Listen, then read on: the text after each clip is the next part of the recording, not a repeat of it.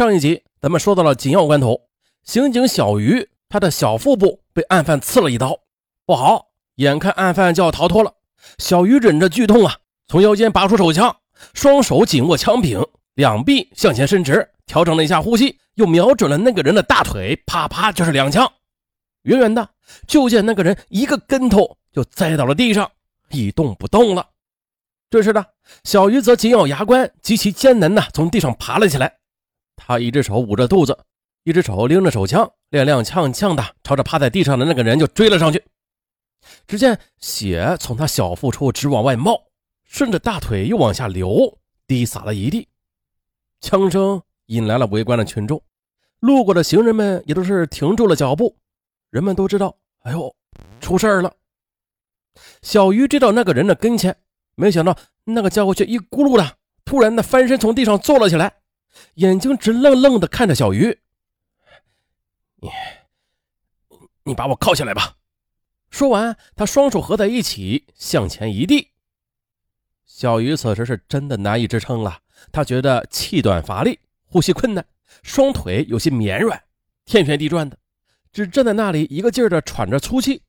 此时，别说上前去铐那名犯罪嫌疑人了，就是站也很难站得住。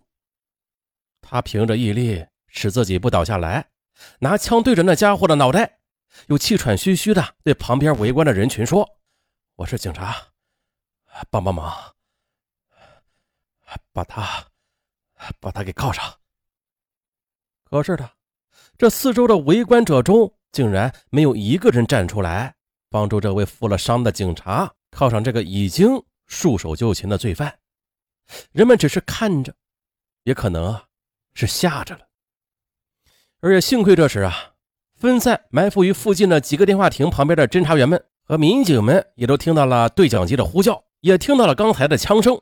于是他们从分散于各处的伏击点向这里急速的聚拢过来。老关是最先赶到的。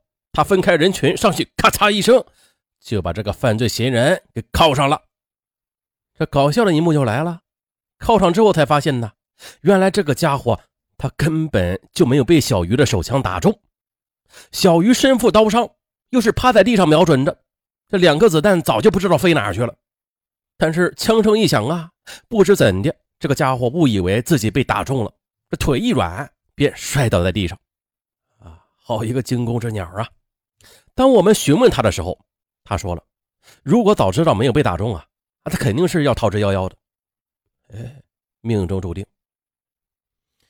那咱们话呀，再说回来，当响枪的时候，我正在跟小罗在中轴路靠近二环的路边的车里，一听到那边响枪了，小罗道：“哎，抓着了！”就急忙打火，把车啊就开了过来。原本是想拍下全部抓捕过程的。现在可惜了，只能拍下呃已经抓捕的场面了。此时呢，负伤的小鱼被赶来的方队火速的又送到了公安医院，我们也都跟了过去。大夫进行了急救，小鱼的媳妇儿也跑到医院，急得直哭啊，非常后悔啊，自己今天早晨不该跟小鱼吵架怄气的，更不该不让小鱼吃点早饭。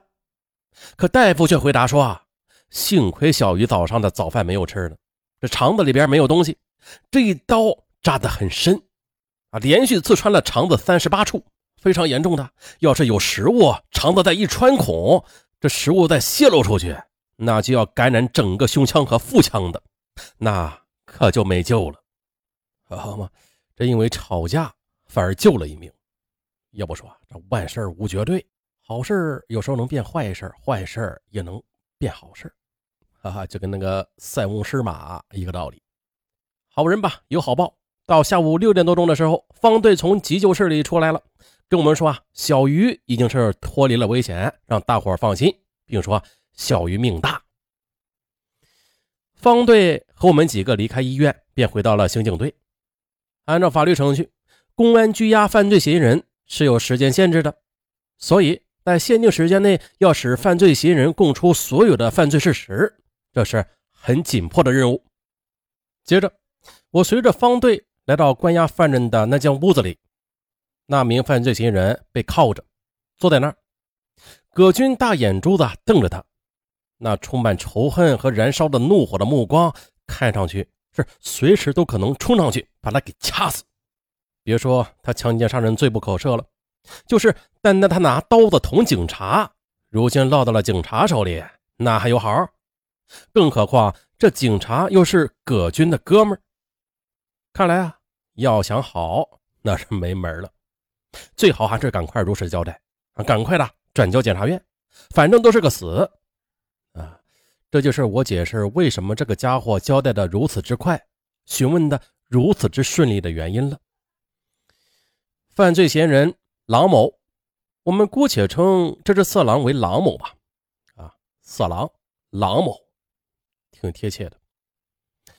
郎某，男，三十三岁，在被捕之前曾系北京市某铸造厂的翻砂工，后来辞职从事个体非法运营。高中毕业，已婚，家住北京市三通里三十八号楼某某室。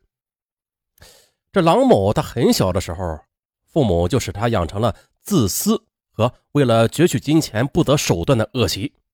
父母的言传身教使他呀变得不学无术、好逸恶劳，于是呢，他就成了学业荒废、品行不端、心理畸形的孩子。早在少年时代的他就曾经因为偷窃、流氓等活动进过少管所。而一个人呢，他往往。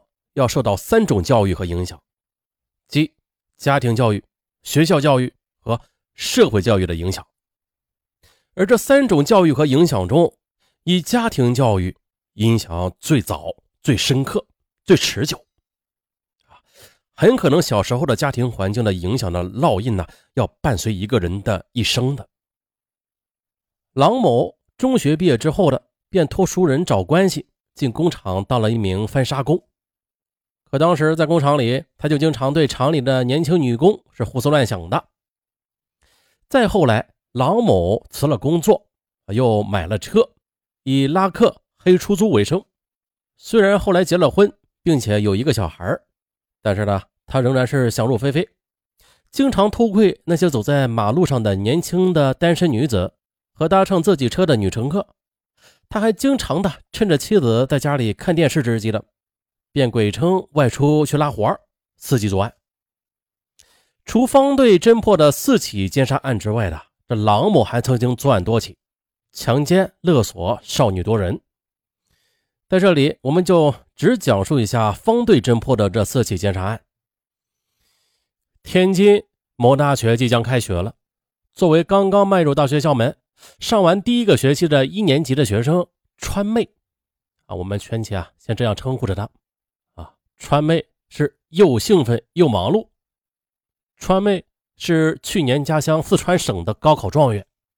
当人们得知她是去了天津上大学，很羡慕她。天津呢，也是直辖市，比起自己四川家乡的小镇来，毕竟那是非常繁华热闹，不知多少倍的。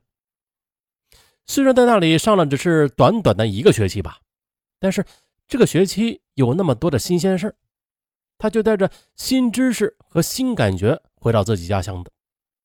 过年时，他向家人和室友们说了很多外边的事大家也是问了他好多问题。这次再返校，使他产生了要开眼界的念头。他想啊，下次再回乡的时候，他们也一定会向他问更多的问题。川妹就是这样，怀着兴奋和匆忙，便买了火车票。但是，他的家乡没有直达天津的车次，中途要在北京倒一把车。倒就倒吧，反正自己长这么大了也没有到过北京。这火车票五日内到有效，如果有顺路的车呢，就连夜走；如果赶不上，那就中途在北京待上一天，反正也耽误不了车票上的有效期。一天刚好可以在北京逛逛一些名胜古迹啊。和繁华的街市，川妹她原可以买第二天的火车票再走的，可是因为收拾好了东西，她哪里还等得及呀？她略一迟疑，还是买了票，登上了开往北京的火车。他到北京的时候已经是晚上八九点钟了，他也本可以继续去买票赶回天津的，在天津的学校宿舍里和自己的女同学啊就聊聊天休息一宿，啊，明天准备准备，后天开学。但是开开眼界、逛逛北京的想法，还是使他留了下来。他想转转看看。夜深了，川妹在火车站附近瞎转悠，是找旅店呢，还是在火车站等等呢？川妹一时还拿不定主意。她就这样边走边看，东张西望的在站前广场转来转去的。还没转多久，这时的，一个三十多岁的男子上前来打招呼：“嘿，小姐，你好。”